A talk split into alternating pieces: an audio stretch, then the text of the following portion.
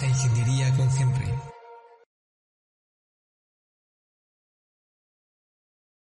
Hola Majito, ¿cómo estás? Muchas gracias por, por aceptar esta invitación a, a, este podcast que de seguro va a ser de mucho, mucho interés para, para esta audiencia que principalmente son del área de, de, ingeniería civil y yo creo que pues serás una inspiración para, para muchos de los, de los chicos y chicas que, que escuchen esto, estos, estos audios, estas grabaciones que, que hacemos con, con ese mismo afán.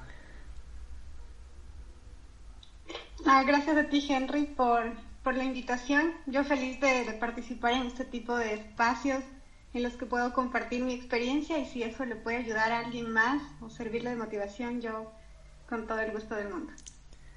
Muchas gracias, Majito. Vamos a empezar con las preguntas. Tenemos una especie de interrogatorio. Así que vamos, a empezar. Lo primero que a mucha gente le interesa saber y, y en lo particular es una, es una pregunta que también me, me gusta mucho es ¿qué te motivó a estudiar ingeniería civil? Bueno, tengo, creo que tengo varias motivaciones.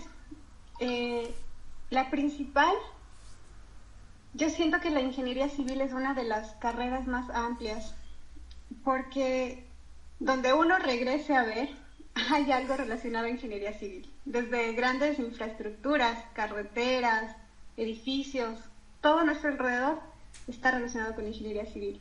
Esa fue mi principal motivación. Y bueno, también creo que tuve la influencia en, casa. Mi papá estudió una tecnología en, construcciones civiles. Entonces yo desde pequeña estaba ahí emocionada con, con las obras, con ver cómo, cómo ocurre ese, ese salto entre el plano y, y, ver cómo se va materializando lo que, lo que tú calculas, diseñas. Entonces, esas creo que son las dos principales motivaciones. ¿Y cuándo fue, Majito, que tú dijiste, voy a estudiar ingeniería civil? O sea, como que definitivamente, porque llega un punto en el colegio en el que uno dice, no sé, bueno, a mí en lo particular tenía esa cierta incertidumbre, porque bueno, sabía que me gustaba la ingeniería y estaba entre ingeniería mecánica, electromecánica, civil, eh, petróleo, entre, entre tantas otras. Pero tú, ¿cómo fue ese caso? ¿Tú tuviste ya la certeza de ingeniería civil en un determinado momento o si tuviste ciertas dudas con respecto a las carreras?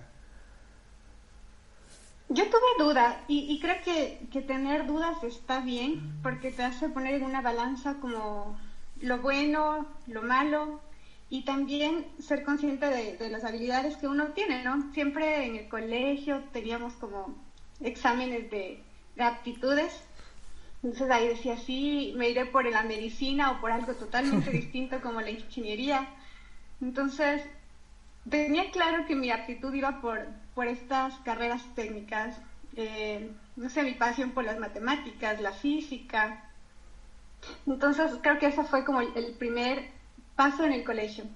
Además, estuve en un colegio en el que en los dos últimos años debías hacer unas prácticas preprofesionales que eran vincularte a una posible carrera que querías desarrollar en la universidad. Entonces, eh, bueno, yo hice mi, mis prácticas con mi papá, entonces, como que esos dos años me acercaron mucho más a la carrera. Entonces, en realidad, cuando ya entré a la universidad, porque uno entra como al, prepolitécnico en mi caso, como a un curso de nivelación, eh, yo ahí ya tenía claro que, que quería seguir ingeniería. Ah, qué buena cosa lo de lo del colegio. Me parece algo muy interesante de que antes de que, de que vayas a de lleno una carrera, pues tengas ese acercamiento. Yo creo que te va a dar esas, esas perspectivas que necesitas. Y claro, yo con experiencia real, porque yo creo que una feria de, de carreras no es suficiente para que uno entienda realmente lo que, lo que implica, porque puede implicar muchas cosas. Pasó, por ejemplo, en mi carrera que mucha gente en cuarto, quinto semestre decía, no, realmente esto no es lo mío. De hecho, una compañera, por ejemplo, decía, no, yo me quiero ir por la parte ambiental porque civil destruye el ambiente y yo quiero, no quiero destruirlo, quiero, quiero hacer algo por el ambiente y se salió de la carrera en sexto semestre y pasa mucho. Entonces, este, yo creo que ese, ese tipo de vinculación con la parte real debería ser algo que aplique en muchos colegios. Lo veo, lo veo como algo, algo muy bueno. Y luego, Majito, ya de, de pasar el, esta parte inicial, este, este preparatorio para la universidad, dentro de la carrera, ¿cuán difícil fue, fue para ti la ingeniería?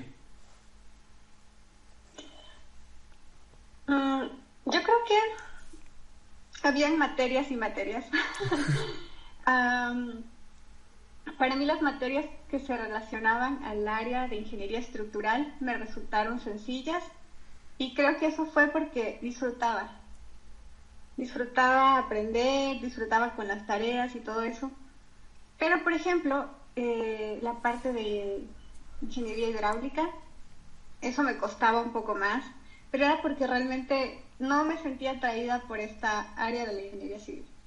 Entonces yo siento que hubo ahí una mezcla entre, entre temas que me resultaron más fáciles que otros y eso también ayudó para que yo al final eh, escoja una especialidad, porque ya en séptimo eh, semestre nosotros debíamos decidir si queríamos especializarnos en estructuras o en hidráulica.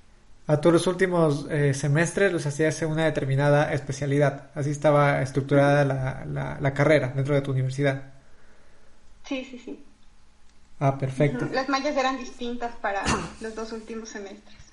Sí, ahora, ahora eso pasa en, muchas universidades y creo que, creo que es algo, algo bueno que, que al final se tenga cierta cierta especialidad porque luego uno puede terminar siendo muy, muy general. Entonces eh, a veces puede resultar bueno, pero yo creo que es más conveniente que, que, se tenga ya ciertas, cierta especialidad para que luego al afrontar el campo laboral sea más sencillo eh, vincularse a una determinada rama. Y en ese mismo, en ese mismo sentido te, te quiero preguntar, este, cuando tú te graduaste, ¿Te sentías preparada para afrontar el campo profesional, ya ir ya al, al, mundo real, como se dice? No, para nada.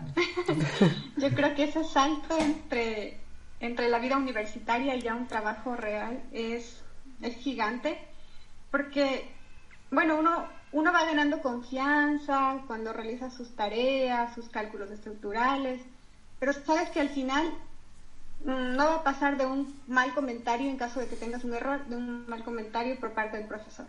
No va a pasar de ahí. Pero ya en la vida real yo tenía mucho miedo porque realmente debes ser responsable, porque en mi caso eh, yo me dedicaba al diseño de, edificios. Entonces, ya eso implica eh, construir o diseñar estructuras que sean, que puedan salvaguardar la vida de la gente, ¿no? es una responsabilidad muy grande que uno cuando sale siente que no tiene la experiencia suficiente, que yo sentía, tenía miedo a, atreverme a hacerlo, como en teoría uno aprende y hace ciertas cosas, pero en la práctica es totalmente diferente. Entonces eh, fue complejo. Pero bueno, hay que empezar, siempre hay que empezar de alguna forma. Exactamente. ¿Y cómo fue la acogida, por ejemplo, de otros profesionales eh, cuando tú recién te vinculaste, por ejemplo, a este campo laboral? O sea, de, por ejemplo, las personas que eran superiores a ti dentro de la oficina o dentro del proyecto en, los cual, en el cual hayas participado. Creo que hubo buenos y malos, ah, malas experiencias. Las buenas experiencias cuando me encontré con gente como respetuosa porque un tema es también el hecho de ser mujer en una carrera que se ha pensado para hombres. Entonces, eh, en la parte de, del trabajo de oficina, yo creo que mi experiencia fue súper buena. Podía compartir mi conocimiento, mis ideas con mis superiores y, ellos los acogían de muy buena manera. Pero por otro lado, mi experiencia en la parte eh, o más práctica dentro de una obra no fue tan buena. Y ahí es porque yo siento que, que uno debe tener como un carácter especial para coordinar, fiscalizar, etcétera, una obra. Y al verte recién graduada, mujer, como todavía, como, no sé, yo llegaba a la obra y era, ah, hola niña, ¿cómo está? y cosas así. Y el, el ingeniero, ah, el superior, decía, no, eh, les dejo con la ingeniera, les va a dar indicaciones. Y, y fue muy complejo. O sea, para mí la práctica fue, fue realmente dura. Y atando esta, esta parte de que tú dices, hay, que hay cierta resistencia, o bueno, cada vez es menos o se, o se lucha para que sea menos de la presencia de mujeres en la ingeniería. ¿Tú también notaste eso mientras ¿Tú te formabas en la, en la carrera, o sea, como ingeniera civil? Sí, lamentablemente lo noté desde mi primer día de clase, cuando entré y en un curso de 30 estudiantes más o menos, habían, habíamos cuatro mujeres. Entonces es un porcentaje mínimo de mujeres en la carrera. Y luego, eh, con el personal docente, por ejemplo, había una, tuve solamente una profesora en toda la carrera. Entonces, realmente la diferencia de la presencia de las mujeres en esta carrera era, era notable. Y lamentablemente es algo que he venido viendo ahora igual en mis estudios de, de posgrado. Afortunadamente es, un poco menor la diferencia, pero, pero aún se ve. Claro, yo creo que está cambiando. Yo, por ejemplo, también recuerdo cuando estudiaba, era esa relación similar. Había un bajísimo porcentaje de mujeres que no llegaba ni al 10% muchas de las veces. Ahora ya se ve, por ejemplo, que hay 40, 30, algunas veces 50 o incluso más.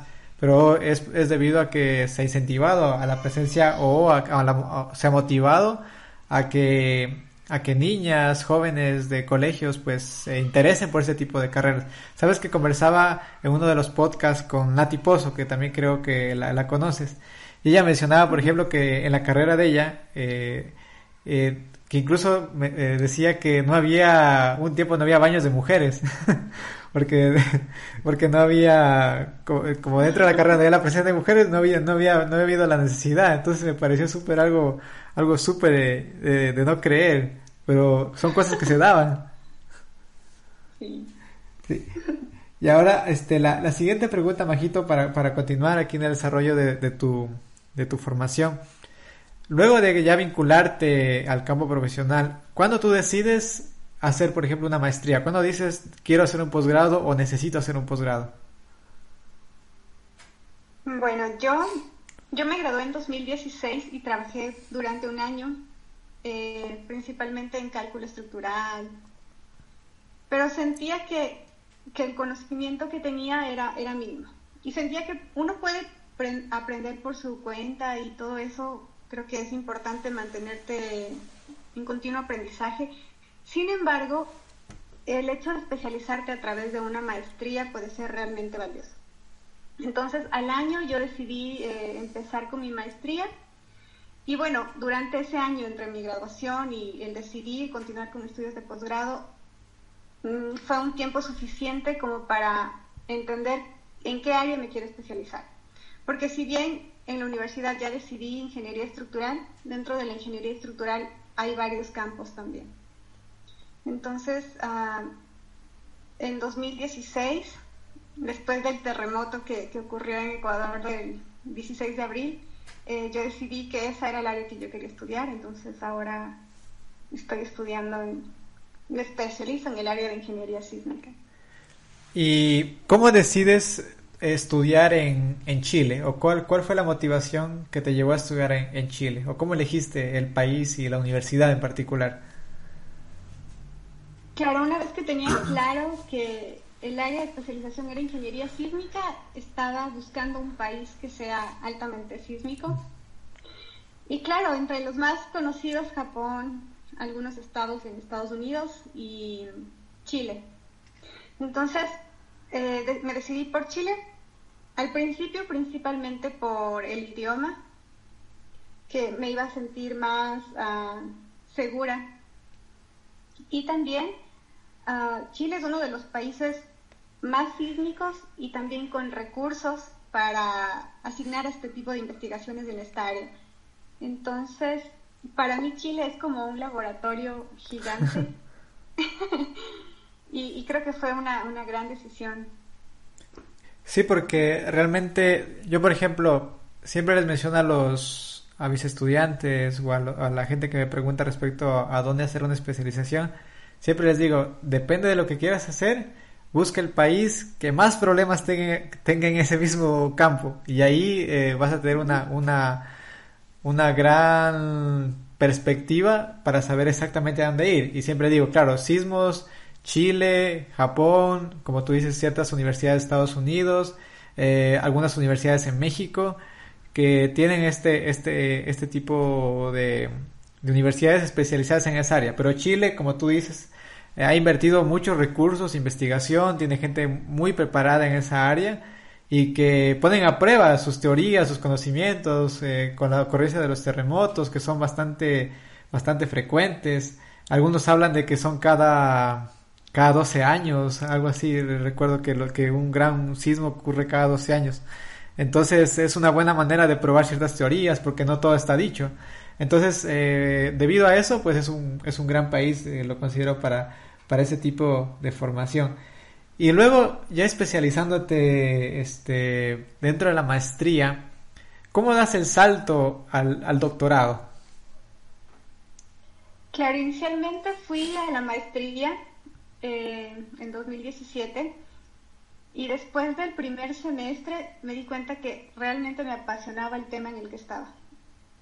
Entonces dije, no, necesito profundizar en esto, no quiero que se termine a los dos años y, dejarlo así.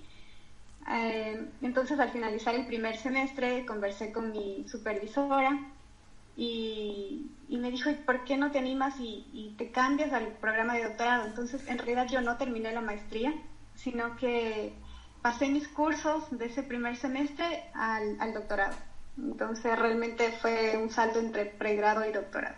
Sí, ¿y qué, qué asignaturas tomaste en ese primer semestre de maestría?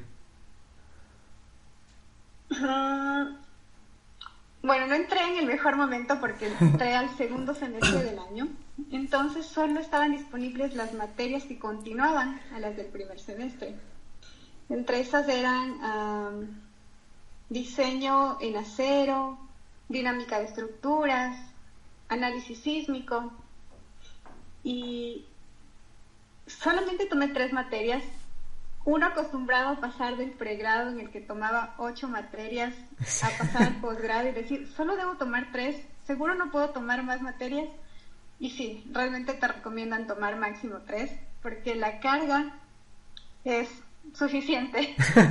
Entonces, cada semestre tomé tres materias y esas fueron las primeras tres que, tomé. Que al final te motivaron a, a decir, aquí me quedo y hago el doctorado. Sí, sí, sí. Creo que fue la materia de análisis sísmico. Eh, podría decir que fue mi materia favorita en, toda esta formación. Y, fue por eso que yo, yo decidí quedarme. O sea, esa, esa, fue tu motivación para decir quiero, quiero hacer esto, quiero investigar, quiero aprender más sobre el tema. ¿Y pensaste en algún momento cuál sería el paso futuro, luego digamos de culminar eso? ¿O cuál es el escenario que tú te planteaste? Claro, una de las motivaciones para decidir hacer un doctorado es también que me interesa desarrollar una carrera académica.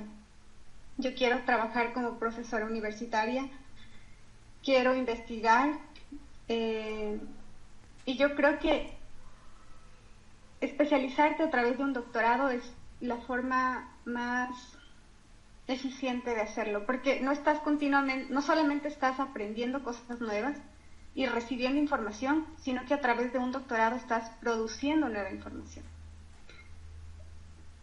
Entonces, como que la, diferencia entre cualquier otra especialización y un doctorado es que realmente la investigación que realizas es algo novedoso, es un aporte a la ciencia.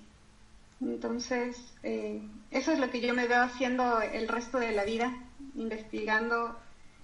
Creo que problemas no faltan, así que siempre está ahí la motivación y las preguntas y uno siempre buscando la mejor manera de, responderlas. Claro, cuando te, metes de lleno a un tema, eh, surgen más preguntas. De hecho, uno cuando está de manera superficial, revisa un tema, dice, bueno, ya lo sé, pero uno entre más aprende, se va a las bases, a los fundamentos, empiezan a surgir más preguntas y es algo de no acabar. Y es lo bonito de la, de la ciencia y, y, es, una, es una gran motivación realmente ese campo porque como tú dices se aporta conocimiento. Y ahora te hago otra pregunta también ligada a esto. ¿Cómo elegiste tú el tema ya? Ya, ya tenías tu línea, por ejemplo, que era la ingeniería sísmica. Y de ahí luego dentro de esa, de esa, de esa, área, ese campo, que también es vasto, porque también dentro de cada especialidad hay muchas cosas que investigar, ¿cómo decidiste tu tema en particular? Bueno, yo empecé el doctorado sin haber definido el tema. solamente tenía clara el área en, el en la que quería investigar, pero fue como, como que las cosas se fueron dando porque la profesora que es mi supervisora en, Chile eh, tenía ya una propuesta de tema que era el análisis de vulnerabilidad de edificios de muros de hormigón armado que sufrieron daños luego del terremoto del 2010. Ella ya había propuesto ese tema, el proyecto estaba aprobado y habían recursos. Y el semestre en el que a ella le aprobaron su proyecto fue el semestre en el que ella podía empezar a dirigir eh, estudiantes de doctorado. Así que ahí me propuso cambiarme al doctorado y fui su primer estudiante. Así que prácticamente el tema me llegó a mí y afortunadamente eh, fue un, tema que, hizo sinergia con, la idea que yo tenía. Entonces, fue, fue eso realmente. Las cosas simplemente se dieron. Y ahora yo disfruto mucho, como tú dices, uno cuando empieza y algo lee dice, nada, ya lo tengo claro, si va por ahí. Pero no, ahora cada vez que leo y leo y leo digo, ay, tengo tanto que aprender que siento que no se acaba nunca y eso es lo bonito que no, no que se termine. Claro, pasa, pasa que cuando lees, pues dices, ah, me falta leer esto y debería leer esto. y empiezas, empieza uno a acumular PDFs, libros, papers, abrir las pestañas ahí para leerlos después. Entonces, eh, eso, eso es, es bastante interesante. Pero qué chévere eso que, que has hecho ahí, como que clic con tu, con tu, con tu tema, tu profesora, que también su primera experiencia dirigiendo eh, un doctorado que para ella también debe ser algo emocionante y debe causarle cierto, cierto nerviosismo de, por, hacerlo bien. Pero de seguro, bueno, contigo van a, van a llegar a, a buen puerto dentro de ese, de ese campo. Y algo que, que es interesante y que quiero que también la, la audiencia conozca es que, es que Majito eh, ganó dos becas. Y eso quiero que nos comentes eh, acerca de esas becas. La beca de en Chile. Ah, y también bueno, esto vincularlo porque eh, Majito está continuando su doctorado en Estados Unidos. Entonces es algo que hay que contar esa parte. Primero de cómo eh, empezó el doctorado, eh, ganó esa beca ya y luego cómo pasó a Estados Unidos. Sí, de hecho es, es una historia bastante, bastante particular. Como digo, inicialmente fui a hacer una maestría eh, lamentablemente los procesos de becas en nuestro país, en Ecuador, es un tanto demorado. Entonces recuerdo que estaba con la, idea de ir a hacer la maestría, pero no me daban los resultados de la beca de Ecuador. Y, fue como una petición a mi papá de, por favor, apóyeme para pagar mi primer semestre de maestría. Solo el primero, voy a ganar una beca como sea.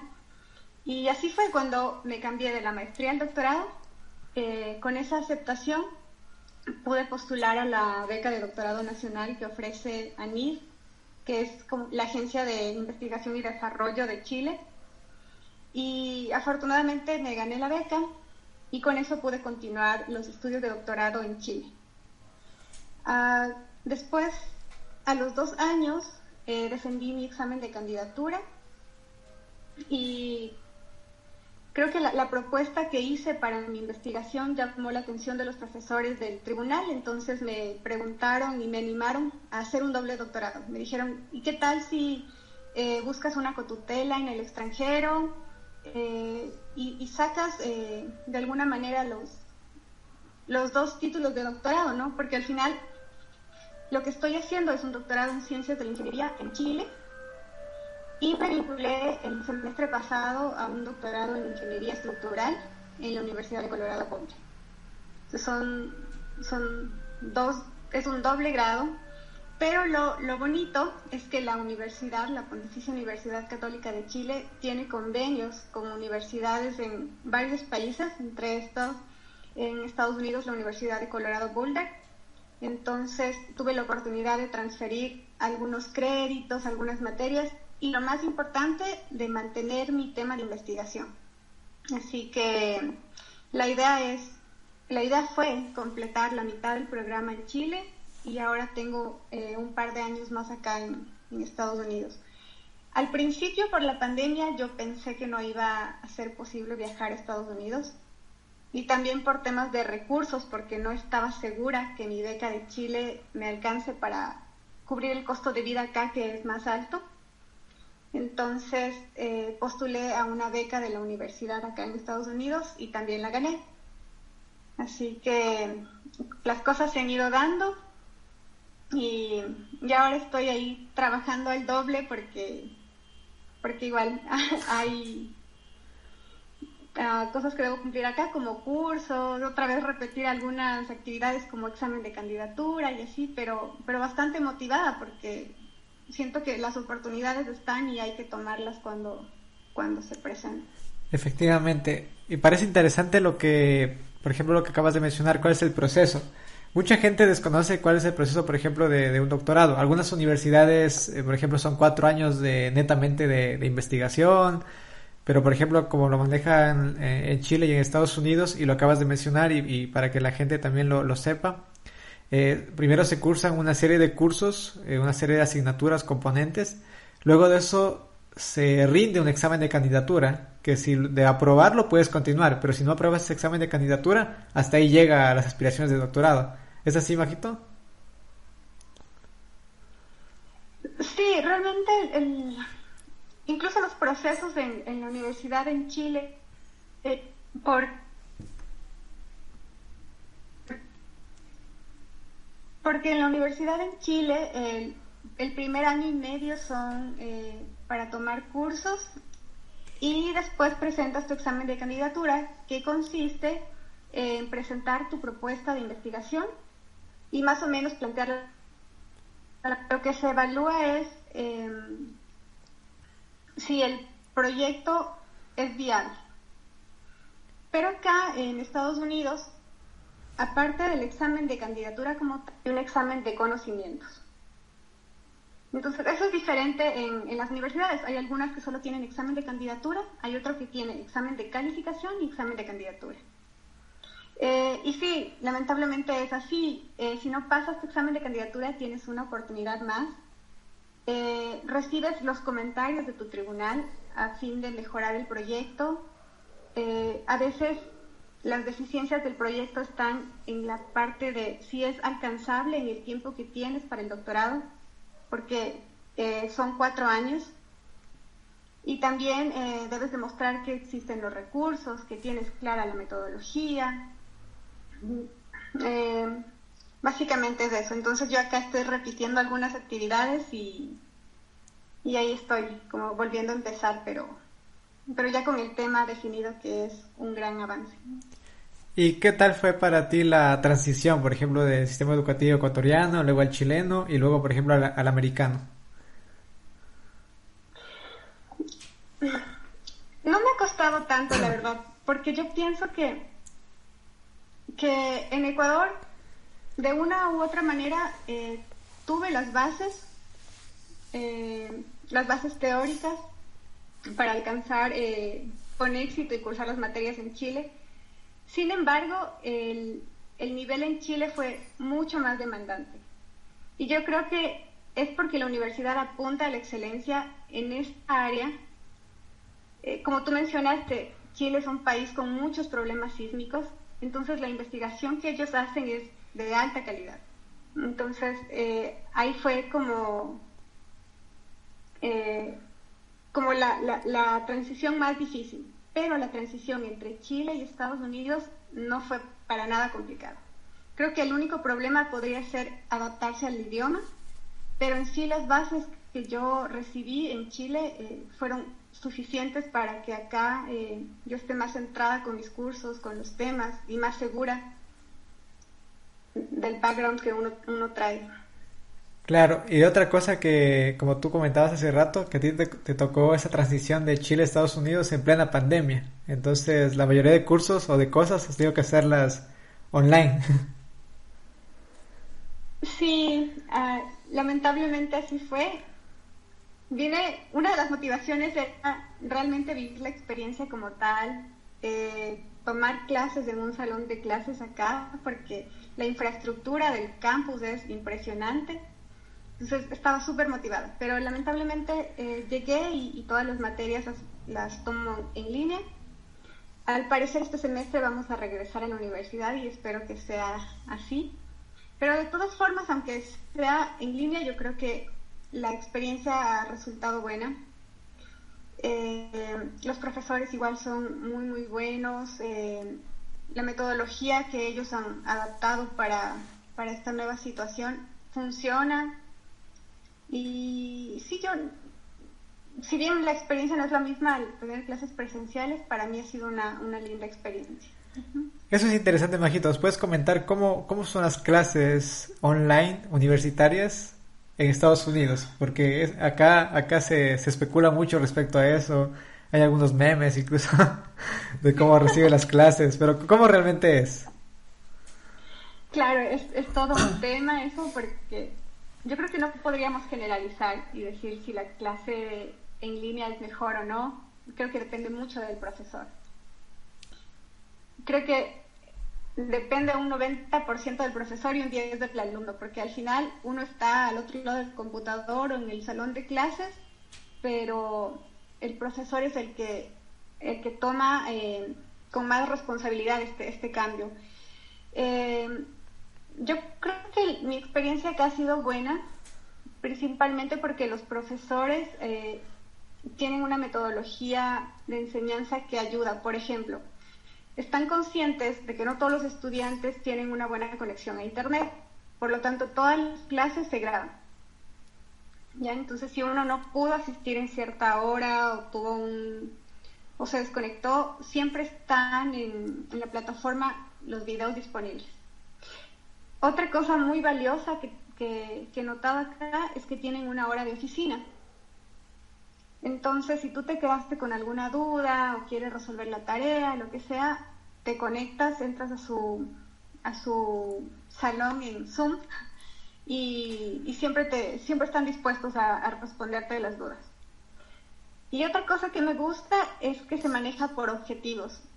Es muy eh, útil empezar el semestre sabiendo qué tema se va a cubrir cada clase y eso eh, lo mantienen y lo respetan eh, en qué fecha se va a mandar la tarea y para cuándo va a ser. O sea, nadie te va a mandar una tarea sin haberte, una tarea que no te hayan indicado al inicio del semestre. Entonces, como que todo está muy bien estructurado y, y para mí, a pesar de que haya sido online, mi experiencia ha sido realmente buena.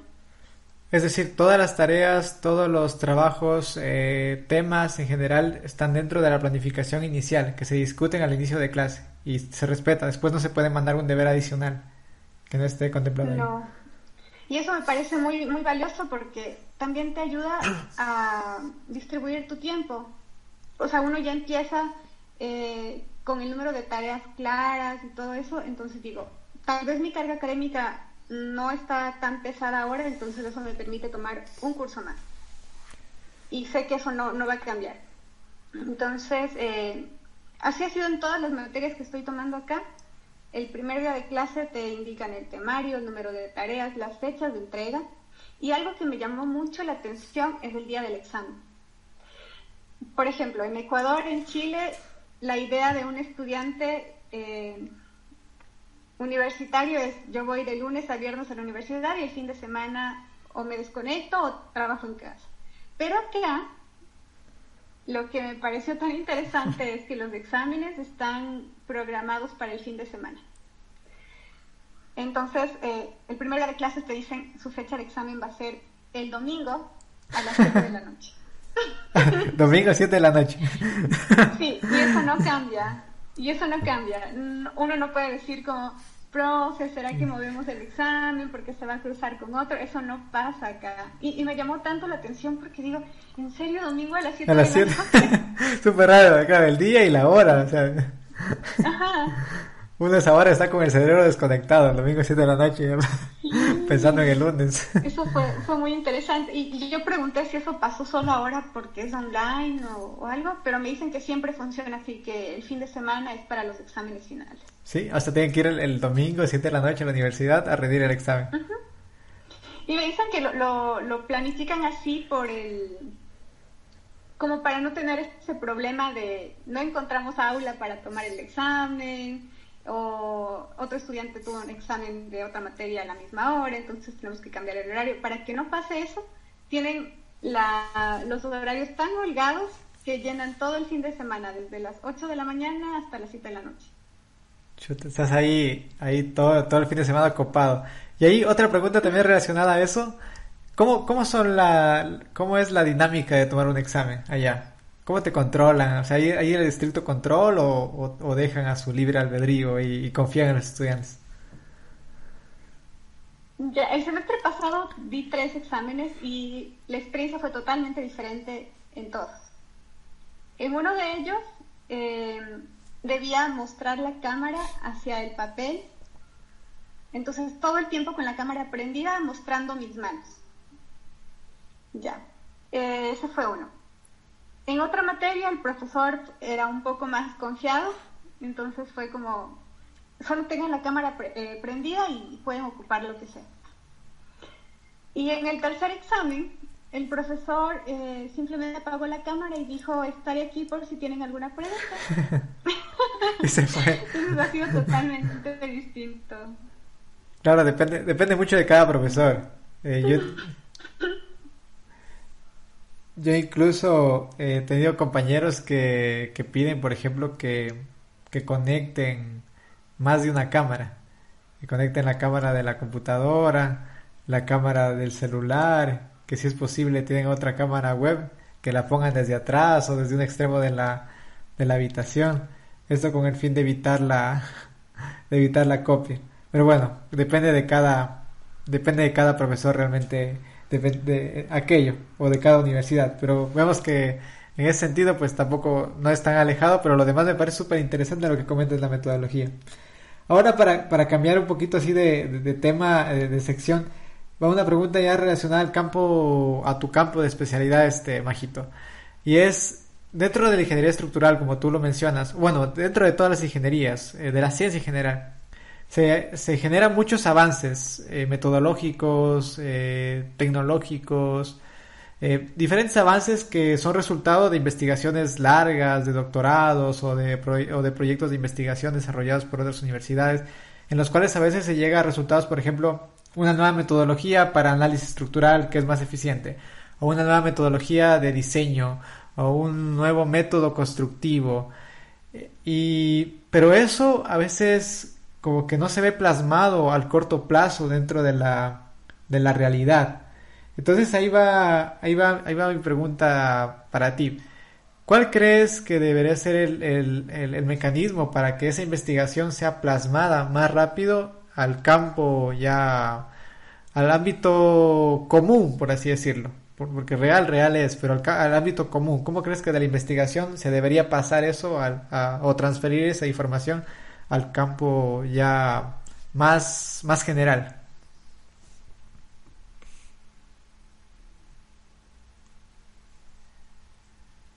Esa, esa teoría, resultado de investigaciones, toma mucho tiempo en, en verse plasmada en la realidad. Y yo creo que es principalmente por la desconexión que existe entre la academia y la industria. Pero, por ejemplo, algo que, me llamó la atención en, la Pontificia Universidad Católica es que ellos tienen vinculado que se llama DICTUC. Entonces, las investigaciones y los resultados que se hacen dentro de la universidad, de la facultad y la academia, ellos lo pasan hacia la práctica, hacia la industria a través de una empresa. Entonces me parece una idea excelente. Igual, eh, por ejemplo, se investiga bastante sobre dispositivos de protección sísmica. Tenemos un laboratorio, se ensaya y todo. Y también se pasa hacia, hacia, hacia el usuario, hacia, hacia el constructor a través de una empresa. Entonces me parece excelente y me parece la manera más eficiente de transferir la teoría a la práctica a través de empresas vinculadas a las universidades. Entonces ahí la, lo, lo, que faltaría o lo que se debería reforzar son estrategias de vinculación de la empresa con la academia.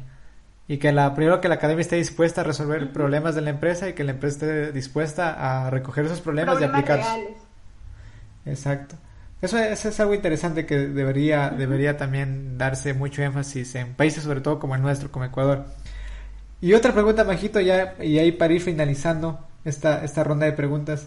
Desde tu perspectiva, eh, desde tu experiencia académica, profesional, ¿tú cómo te imaginas el futuro de la ingeniería civil?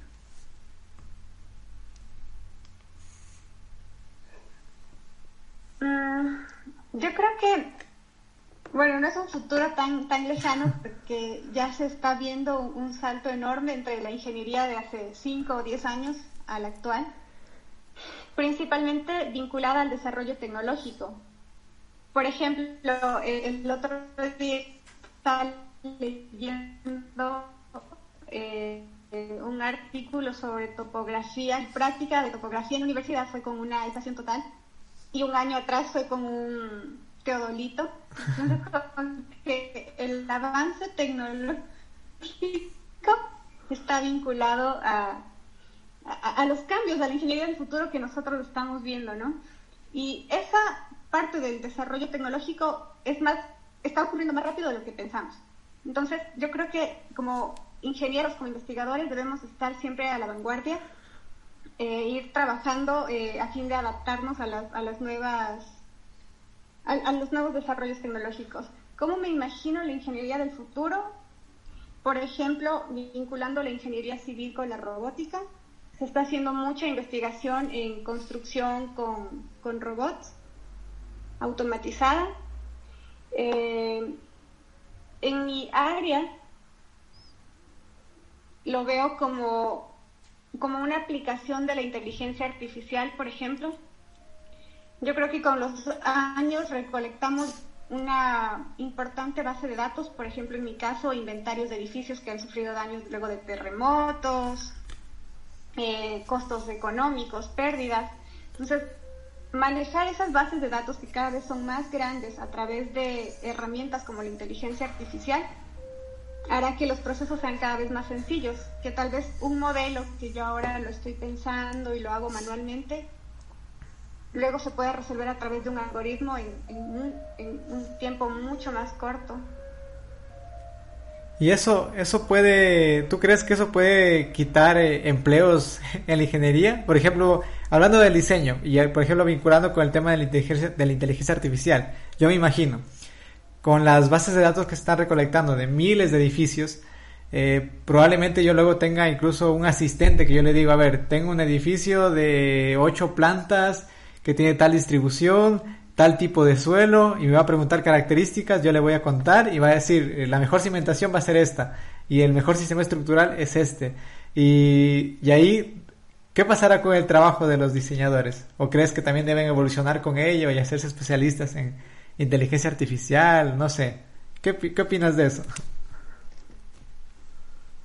Sí, yo creo que es, es un tema bastante polémico porque porque claro, se, piensa que con el desarrollo de la tecnología lo que se va a hacer es reemplazar el trabajo que hacen las que hacemos los profesionales, pero yo lo veo totalmente distinto. Yo creo que no es algo que reemplaza, sino que es algo que complementa. Yo creo que herramientas como la inteligencia artificial jamás podrán reemplazar la capacidad racional de una persona que se ha formado en esa área de especialidad. El que toma la decisión es el profesional, basado sí en herramientas, pero también en parte de la experiencia que tiene, ¿no? Entonces no es simplemente sacar resultados y tomarlos, sino también que necesitamos al profesional que sea capaz de, decidir y escoger con criterio eh, y usar de la manera más eficiente todo el desarrollo tecnológico que se está desarrollando. Entonces, de ninguna manera lo veo como... Claro, no, sería una amenaza, sino como la aparición, por ejemplo, de, la, de los computadores que a la final facilitaron mucho la, actividad, por ejemplo, de los diseñadores. Antes dedicaban muchísimo tiempo a la resolución de, de grandes ecuaciones, y le metían mucho tiempo o dedicaban mucho tiempo a la parte de proceso y no de, pro, de, preproceso ni postproceso de un, de un diseño. Ahora, por ejemplo, se dedica mucho a la parte de postproceso, se analiza varios escenarios, lo que antes resultaba bastante difícil. Entonces yo creo que como tú dices, pues eso más bien, eh, si es bien utilizado, eh, puede resultar algo muy beneficioso. Y lo que sí, claro, ahí, eh, ahí radica también la importancia de una buena preparación. Porque alguien que no esté bien formado o no tenga la experiencia adecuada, pues no va a saber interpretar lo que, lo que da el, lo que da el programa o lo que, o lo que dé en este caso la inteligencia artificial. Entonces ahí también radica eso. Y hay mucha gente que dice, y eso también te lo comento, muchos estudiantes a mí también me han dicho, ingeniero, este, no sé por qué perdemos tiempo viendo estas cosas a mano, con ahí los softwares, eh, pero sí eso deberíamos aprender más programas y no tanta teoría, pero ahí vemos que realmente si, si se, se, tiene en cuenta esos, escenarios, hay que saber las dosis teóricas, si no, pues lo que me dé le voy a decir sí, está bien y, y puede que esté mal, porque, la, porque son datos a la final. Y si los datos estuvieron mal recopilados, pues son propensos a efectivamente a fallos. Para finalizar, Majito, eh, esta, esta entrevista, bueno, primero agradecerte y, quisiera pues desde ya hacerte la invitación para, para otras, otras ediciones del podcast, para que nos comentes más a detalle sobre tu tema de, investigación, que es bastante interesante. Tuve la oportunidad de, de escucharlo en, una, en, un webinar que, que, tú, que tú brindaste. Entonces sería muy interesante si lo puedes contar algún momento acá. Y quisiera hacerte una pregunta final, y esto va para también para, para todos los chicos y chicas que te escuchan. Eh, ¿Cuál sería como que tu motivación para ellos, eh, para aquellas personas, por ejemplo, que, que sienten que, no sé, que les faltan conocimientos para especializarse en algo y dicen, no, no me especializo en eso, a pesar de que me gusta porque no tengo bases? Es algo que, que mucha gente me dice. ¿Qué les dirías tú a esas personas?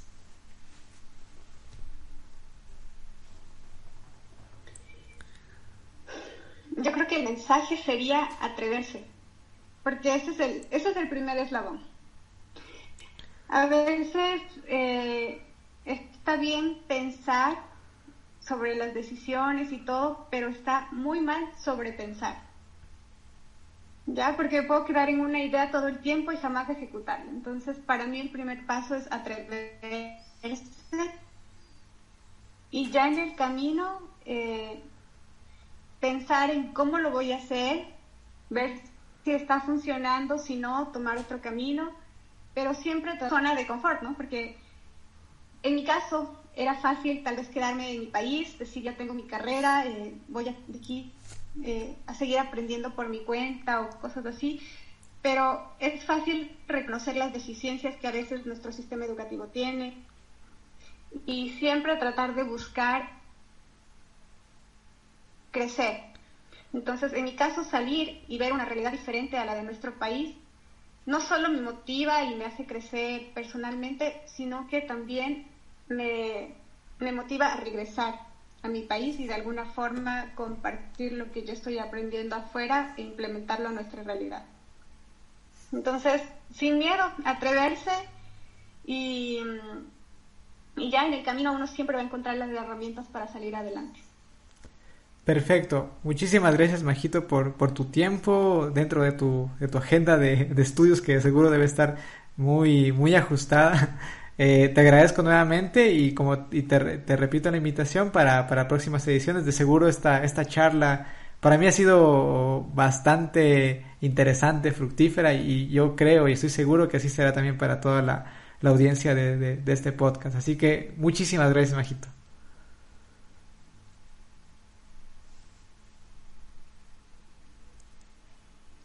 No, gracias a ti, Henry, ah, por la invitación. Espero que hayan disfrutado tanto esta charla como lo hice yo. Siempre es, lindo contar la experiencia y, saber que a alguien más le puede interesar o motivar. Entonces yo gustosa de, de participar en este espacio. Gracias, Henry.